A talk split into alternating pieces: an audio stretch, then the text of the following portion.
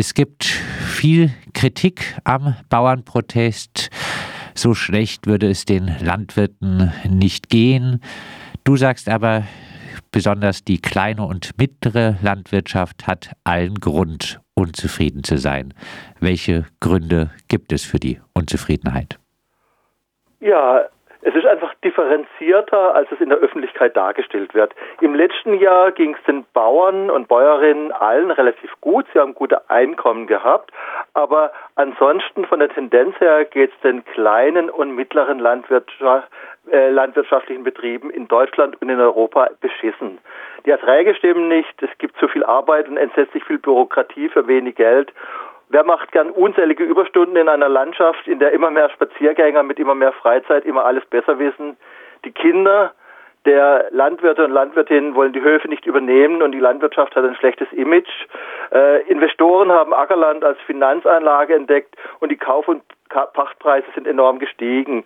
Für viele Landwirte ist es schlicht nicht mehr bezahlbar. Immer verzweifelter versuchen die Betroffenen mit Gift, Dünger, Wachstum und Protesten gegen eine internationale Konkurrenz anzugehen, die auf gigantischen Feldern mit in Europa verbotenen Giften und billigen Arbeitssklaven arbeiten kann. Das ist einfach die Situation. Das heißt, es gibt zwei ganz unterschiedliche ja, landwirtschaftliche Ausrichtungen in Deutschland. Es gibt auf der einen Seite die kleinen und mittleren Betriebe, die wir teilweise hier in Südbaden noch haben, und es gibt diese ganz, ganz großen Agrarfabriken und der Tendenz geht zu den Agrarfabriken. Und deswegen ist einfach schlecht und falsch, in diesen Konflikten, bei diesen Demonstrationen von, äh, ja, von den Bauern zu reden.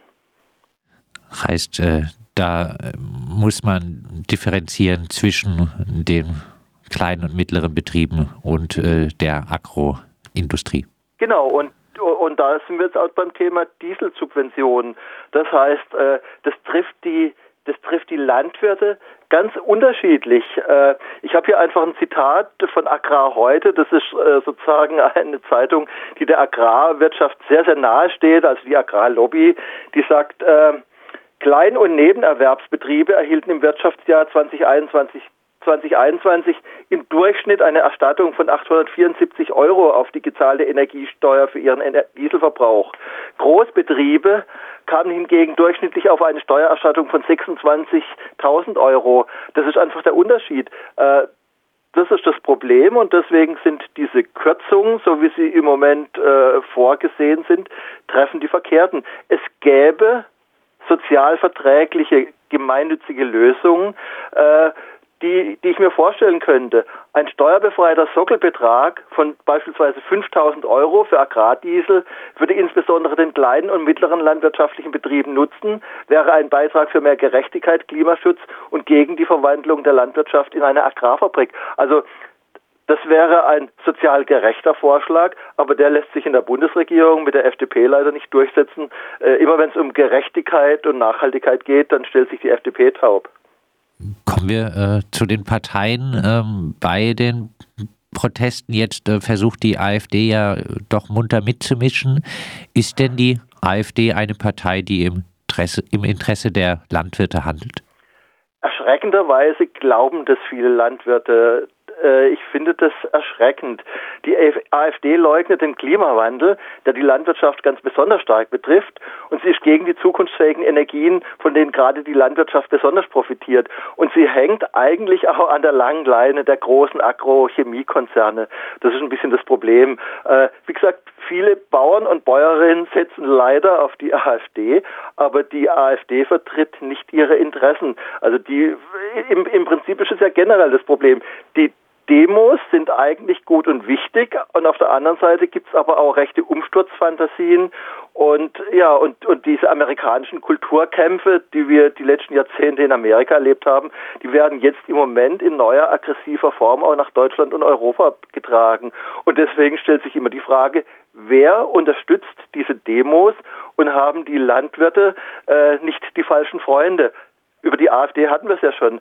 Aber die anderen Unterstützer und Unterstützerinnen der, der, der Bauern sind im Moment gerade ganz relativ stark. CDU, CSU und FDP.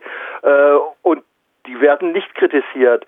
Und ich frage mich einfach, äh, welche politische Farbe hatte die Mehrzahl der Bundeslandwirtschaftsminister als bundesweit die Hälfte der landwirtschaftlichen Betriebe starben. Das waren zumeist Landwirtschaftsminister von CDU und CSU.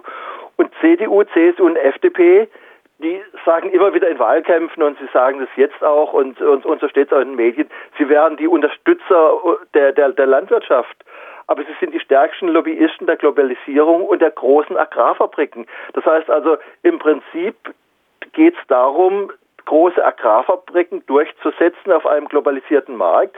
Und da sind CDU und CSU und FDP die stärksten Lobbyisten für diese Globalisierung. Und sie schaden damit der kleinen und mittleren Landwirtschaft. Und was mich einfach, ja, was mich unglaublich ärgert, ist, dass diese Zusammenhänge äh, von vielen Landwirten nicht gesehen werden. Ja, und zu den Parteien noch. Äh, ich glaube, dass Rot-Grün die Interessen der Landwirtschaft im Moment besser vertritt als die als CDU und CSU. Aber auch Rot-Grün ist zu kritisieren. Äh, wie kann Rot-Grün heute für das EU-Mercosur-Freihandelsabkommen sein, das der Landwirtschaft massiv schaden wird. Also wir haben doch vor wenigen Jahren noch auch in Radio Dreigland darüber berichtet, dass wir gemeinsam gegen diese Freihandelsabkommen demonstriert haben und da waren, äh, war Rot-Grün auf unserer Seite und im Moment sind sie an der Regierung und jetzt sind sie auf der Seite von, von, von Mercosur. Aber wie gesagt, die Bauernproteste, die wenden sich eigentlich nur gegen Rot-Grün und die falschen Freunde sind eigentlich für die kleine und mittlere Landwirtschaft noch schädlicher. Das ist das Problem. Und was mich da einfach immer wieder wundert, erstaunt und entsetzt ist, dass die Menschen das nicht sehen. Also diese Manipulationsfähigkeit der Menschen äh, finde ich tief erschreckend. Und die drückt sich teilweise auch in manchen falschen Parolen dieser Bauerndemos aus, die eigentlich inhaltlich berechtigt sind. Also nicht die, nicht die Thesen, aber die, die, die Forderungen äh, der Bauern, der kleinen und mittleren Landwirtschaft, dass, dass, dass man sich stärker um sie kümmern müsste. Ein paar Worte, Axel, noch äh, von dir zum ganzen Diskurs rund um äh, diese Proteste. Es gibt ja einerseits äh, den Punkt, dass man sich äh, sehr aufregt über blockierte Straßen, ähm, auch äh, die Dominierung von rechts äh, ähm, darüber spricht. Äh, andererseits äh, gibt es auch den Punkt, dass diese Proteste deutlich weniger Kritik nach sich ziehen als ähm, Blockaden zum Beispiel der letzten Generation. Ähm, wie bewertest du diesen ganzen Diskurs rund um diese Proteste jetzt? Ja, also da sehe ich die zwei Ebenen. Auf der einen Seite Staat und Justiz und auf der anderen Seite der öffentliche Diskurs. Also der Staat und die Justiz muss sich durchaus fragen, ob alle Menschen und Straßenblockierer, ob Klimaschützende und Landwirte vor dem Gesetz gleich sind. So steht es eigentlich im Grundgesetz. Alle Menschen sind vor dem Gesetz gleich, aber es gibt da eine erschreckende Ungleichbehandlung und ein bisschen, das ist vielleicht jetzt überspitzt formuliert, aber ein Stück weit wird man an die Weimarer Republik erinnert, wo auch die Justiz auf dem rechten Auge blind war. Äh, eigentlich sind alle Menschen vor dem Gesetz gleich. Ich habe da ein sehr bürgerliches Rechtsempfinden und das wird dadurch gestört, wenn man die Klimaschützenden, die Idealistischen, wenn man die bestraft, wenn man die in, in Vorbeugehaft nimmt, wenn die in Knast wandern und wenn und, und, und wenn die äh, wenn, wenn die Straßenblockierer auf Seiten der Landwirtschaft da äh, sozusagen anders behandelt werden. Und dann das Thema öffentlicher Diskurs. Also wir diskutieren das jetzt in Radio Dreieckland, aber der öffentliche Diskurs in Deutschland, der wird einfach nicht von Radio Dreieckland bestimmt, sondern von rechten und marktradikalen Medien. Und die Umweltbewegung und die sozialen Bewegungen diskutieren viel zu wenig die ungeheure, ungeheure Rolle der Bildzeitung und der marktradikalen Medien in Deutschland. Und da ist einfach so, dass die im Moment die Meinungsführerschaft haben in diesem Land und dass die im Prinzip auch bestimmen, was gut und böse ist und, äh, und äh, das ist ein Problem, das, das ich nicht nur im Bereich dieser aktuellen Debatten sehe. Also nicht nur im, im, im Zusammenhang mit diesen, äh, mit diesen Bauerndemos, sondern das ist generell ein, ein, ein zunehmendes Phänomen, dass es äh, eine, dass, dass die, die Vorherrschaft über die Debatten in Deutschland haben, hat die Bildzeitung. Und das ist erschreckend. Und das wird teilweise in der Umweltbewegung, in den sozialen Bewegungen nicht gesehen, weil wir uns viel zu sehr in unseren eigenen Wahrnehmungsblasen befinden und diese Stärke und Macht der anderen Seite der konzerngelenkten Medien nicht sehen. Und äh, vielleicht muss man noch zur äh, der äh, Frage der des unterschiedlichen Vorgehens äh, gegen äh, Bauernblockaden und äh, Blockaden der letzten Generation äh, sagen, dass äh, eigentlich aus linker Perspektive äh, beide Blockadeformen unter den Schutz der Versammlungsfreiheit ja. Ja. fallen. Ja, abschließend, Axel, vielleicht noch ein paar Worte, ähm, noch ein paar Gedanken zu, dazu, äh, was getan werden müsste, um äh, eine zukunftsorientierte Landwirtschaft, eine vielleicht auch äh, mehr postfossile Landwirtschaft äh, zu erreichen? Also generell finde ich, was ich einen wichtigen Impuls fände, wäre für diese Debatte, das wäre dieser steuerbefreite Sockelbetrag von ca. 5000 Euro für Agrardiesel. Das wäre eine gute Teillösung des aktuellen Problems. Das würde die kleine und mittlere Landwirtschaft bevorzugen. Das würde die Agrarfabriken benachteiligen. Das wäre wünschenswert.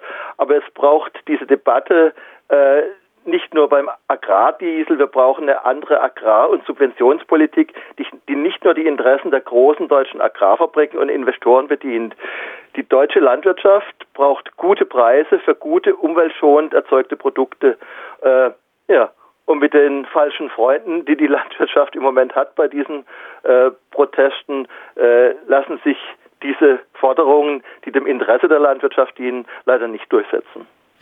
Das sagt Axel Mayer, langjähriger Vorsitzender des äh, BUND Südlicher Oberrhein. Mit ihm haben wir über die aktuellen Proteste von äh, Bauern und Bäuerinnen gesprochen.